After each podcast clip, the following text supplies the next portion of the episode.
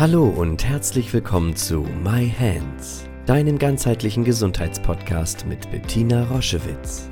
Sie begleitet seit über 30 Jahren Menschen mit körperlichen Erkrankungen und in persönlichen Krisen mit der japanischen Selbstheilmethode Yin Chin Jutsu und unterstützt sie auf ihrem Weg zurück zu Kraft und Gesundheit. Hör direkt rein in diese Folge und entdecke das Wunderwerk deiner Hände. Hallo und herzlich willkommen zu einer neuen Podcast-Folge My Hands, der Jinshin Jitsu Podcast mit Bettina Roschewitz. Heute möchte ich mit euch über das Thema Bluthochdruck sprechen. Viele von euch hatten sich das gewünscht, ähm, weil sie da ein bisschen unsicher sind, wie man damit umgehen kann. Was genau heißt Bluthochdruck? Bluthochdruck heißt, der Druck in den Gefäßen ist dauerhaft zu hoch.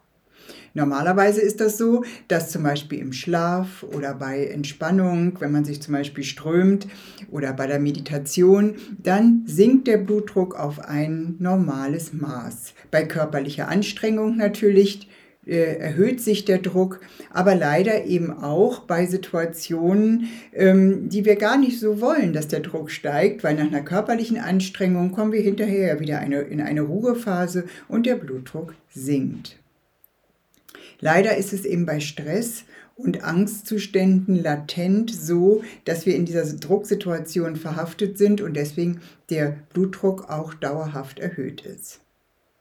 Es gibt einfach Symptome bzw. Äh, fördernde Faktoren für einen erhöhten Blutdruck. Das ist das Übergewicht, das ist Rauchen, das ist äh, unangemessener Gebrauch von Alkohol, das, ist, das sind ähm, sehr salzreiche Nahrung und es gibt eben auch eine genetische Disposition.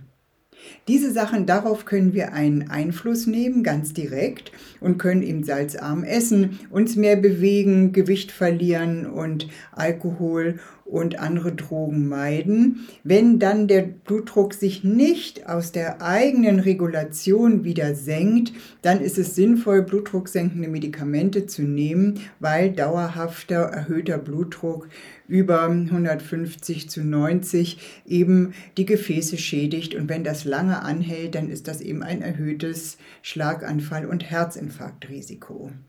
So, das sind erstmal die medizinischen Fakten. Nur bei 5 von 100 Patienten findet man überhaupt eine Ursache. Ursache für erhöhten Blutdruck sind zum Beispiel Schilddrüsenüberfunktion oder eine Nierenfunktionsstörung. Bei den meisten Patienten finden wir keine körperliche Ursache. Und deswegen spreche ich heute mit euch darüber, weil ich schon hunderte oder tausende Patienten mit Bluthochdruck begleitet habe und es ist immer ein gemeinsamer Nenner. Ich habe zu viel Druck in meinem Leben. Bei manchen Patienten war es sogar so, die kamen eben zu uns und hatten, waren schon eingestellt mit blutdrucksenkenden Medikamenten, aber die griffen gar nicht. Und das ist ja das, was ich euch in diesem Podcast immer wieder ähm, erklären möchte. Wir brauchen für die Selbstregulation in uns eben eine, ein neues Angebot an unser System. Das heißt, wenn mein Leben dauerhaft in Druck ist, wenn ich dauerhaft in Druck bin, ich merke das vielleicht gar nicht, aber mir es nicht gelingt, anspannende, herausfordernde Phasen, wo natürlich der Blutdruck auch steigt, zu wandeln in entspannte Phasen. So ist es auch in unserem Gefäßsystem. Das kann sich zusammenziehen, wenn wir das benötigen, einen Sprint zum Beispiel ganz schnell, den Bus kriegen, dann müssen sich die Gefäße zusammenziehen, damit ich diese Bewegung sehr schnell aus dem Nichts äh, hinbekomme. Im Bus, ich das geschafft habe, entspanne ich mich und der Blutdruck sinkt. Also das ist eine ganz normale Reaktion zwischen Anspannung und Entspannung. Wenn mein Leben aber so ist, dass ich zwischen Anspannung und Entspannung gar nicht mehr unterscheiden kann, sondern mein Stresspegel und mein Anspannungspegel latent sehr hoch ist, machen die Gefäße das wie nach dann findet die Entspannung auch in meinen Gefäßen nicht mehr statt. Das wiederum fördert dann Arteriosklerose und so weiter. Das heißt, ich möchte dich einladen, einmal zu gucken, was macht mir Druck, wo kommt der her und wie kann ich, kann ich, wenn ich das verstanden habe, darauf einwirken, dass der Druck nicht latent hoch ist.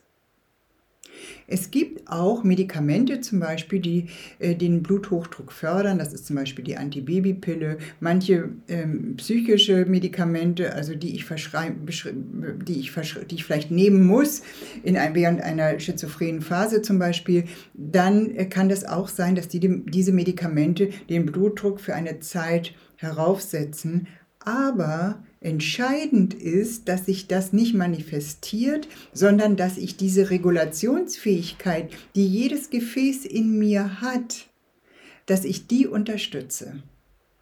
Und deswegen ist es so wichtig, nicht nur abzunehmen und salzarm zu essen und mich mehr zu bewegen, sondern auch dafür zu sorgen, dass der Druck nachlässt in meinem Alltag. Weil Druck im Alltag macht Druck in den Gefäßen dauerhafte Anspannung und eine Unfähigkeit zu entspannen macht diesen Gefäßen wirklich Stress.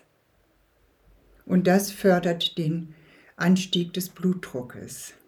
Und natürlich kannst du dir vorstellen, gibt es dafür wieder einen Spezialisten in unserer Selbstregulation. Das ist einfach so wunderbar.